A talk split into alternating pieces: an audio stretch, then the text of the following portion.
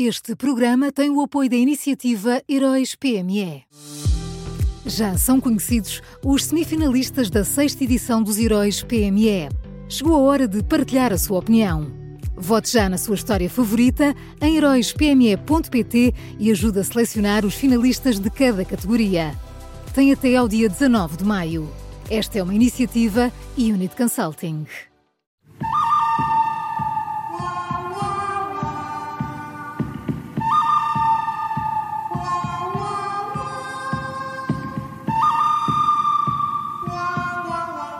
Este é o som do Bom, o Mau e o Vilão da Rádio Observador, sempre com o Miguel Pinheiro. Olá, Miguel. Bom dia.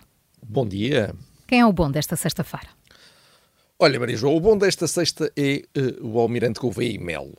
Uh, é, há muito e... tempo que ele não então... aparece por aqui, não é? É verdade, é verdade, é uhum. é verdade. Eu já estou a imaginar nas vossas cabeças a pergunta saltitante: o que é que o Almirante Gouveia e Melo fez para ser o bom hoje, uhum. nesta sexta-feira, dia. Uh, Se calhar nada. 15. Oi? Não, fez, fez uma coisa, calma, que é. Existe. Existe. E basta existir, porque pelo simples facto de existir, o almirante Gouveia e Melo pôde substituir há uns anos Francisco Ramos à frente da Task Force da vacinação uh, durante a pandemia. Uh, e eu lembrei-me disto porque ontem ao fim de muito tempo, ao fim de muito, muito tempo, tempos felizes, enfim, mas ontem voltámos a ouvir Francisco Ramos e o ex-secretário de Estado da Saúde, que foi, foi entrevistado na TVI sobre o caso das gêmeas, uh, e, e, disse isto sobre o papel uh, de Lacerda Salles e, de, e do Dr. Nuno Rebelo de Souza em toda esta, esta lamentável polémica. Ele disse, quer se queira, quer não, o filho do Presidente da República não é uma pessoa qualquer eu, posto naquele lugar, não sei como reagiria, provavelmente teria feito exatamente o mesmo que Lacerda Salles. Uh, atenção, quer se queira, quer não, o filho do Presidente da República não é uma pessoa qualquer. E esta frase diz tudo, realmente não há nada a fazer. Uh, quer se queira, quer não, o país é assim e, portanto, olha, e é por isso que as coisas andam como andam. Lembras-te do golpe nas filas, entre aspas, para as vacinas, logo no início do processo de vacinação, não é? Quando Sim, Francisco Ramos uh, estava à frente. Francisco Ramos desvalorizou, um bocadinho claro. essas coisas, depois houve um problema na Cruz Vermelha e foi arquivado, esse caso foi arquivado, mas isto é, é toda uma forma de pensar e de olhar para as coisas que realmente... O que é que se há a dizer, não é? Olha, eu, eu, nem digo nada, ficam é, é só a ouvir frente, aqui. Então, ficam, ficam só a ouvir aqui uh, as obras ao lado. é, é, o meu comentário. Vamos ao mal então. Olha, o mal é, o mal é climáximo. Ontem, uh, meia dúzia de hum. elementos desta organização radical uh, decidiram bloquear o acesso ao túnel do Marquês em Lisboa. o trânsito ficou parado durante cerca de uma hora e meia e e dessa forma uh, impediu que muitas, muitas pessoas chegassem a tempo aos empregos.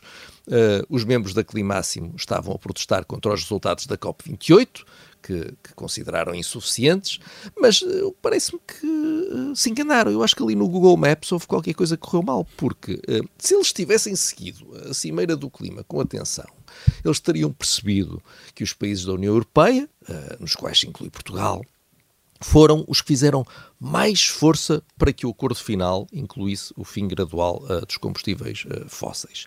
E os maiores opositores a isso foram a Rússia, a Arábia Saudita e a China. Por isso, eu acho que o, o, os membros e as membros da, da Climáximo uh, deviam estar a cortar o trânsito em Moscovo, Olha. em Riad, hum. em Pequim. eu tenho a, tenho a certeza de que se fizessem isso, uh, iriam ter uma experiência assim, digamos que única e inesquecível. Não percebo. Ao Miguel, ao Miguel, ao Miguel, em vez de ficarem umas horas na esquadra de, do Calvário, eram capazes de ficar uns anos num sítio menos agradável. Era, era possível, era possível. Mas, mas eu, quer dizer, vamos lá ver. Lá, supostamente, segundo eles, não, não há esta coisa terrível que é o capitalismo selvagem, não é? O neoliberalismo de casino. Portanto, tinham outras vantagens, tinham outras coisas para fazer na cadeia, não, não seria assim tão mau. Miguel e o vilão? Olha, o vilão é o Presidente da República. Uh, ontem, Marcelo Rebelo de Sousa decidiu falar sobre a admissão de António Costa e revelou-nos três coisas. Cada uma mais extraordinária do que a anterior. Então, ele disse que o seu candidato preferido na corrida à liderança do PS seria o próprio António Costa, disse que António Costa pode ser um bom candidato presidencial e disse que António Costa tem condições para presidir ao Conselho Europeu. Ou seja, o Presidente da República acha que não há problema nenhum com a legitimidade política de António Costa neste momento, uh, neste momento, não é? Acha que não há problema nenhum em termos um primeiro-ministro a ser investigado no Supremo Tribunal de Justiça, não há problema nenhum em esse primeiro-ministro ter escolhido um chefe de gabinete que escondia 75 mil euros em notas na residência oficial, uh, apesar de ter sido avisado repetidamente que era capaz de não ser boa ideia escolher aquela pessoa. E também não há problema nenhum no facto de um juiz ter decidido que esse mesmo chefe de gabinete ficava proibido de sair do país e era obrigado a entregar o passaporte por suspeitas de tráfico de influências. Uh, para Marcelo Rebelo de Sousa, nada disso interessa, para o Presidente está tudo bem, não se passa nada, e aliás, ouvindo, eu nem percebi porque é que vamos ter eleições. Sequer. Vamos ao resumo bom desta sexta-feira. É o Almirante Gouveia Melo, uma o mau é clima. O Miguel já foi, senão já tinha apanhado isto.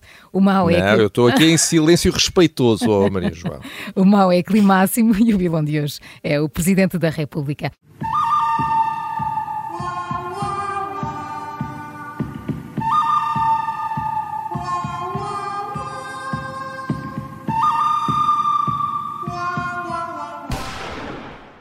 Este programa tem o apoio da iniciativa Heróis PME.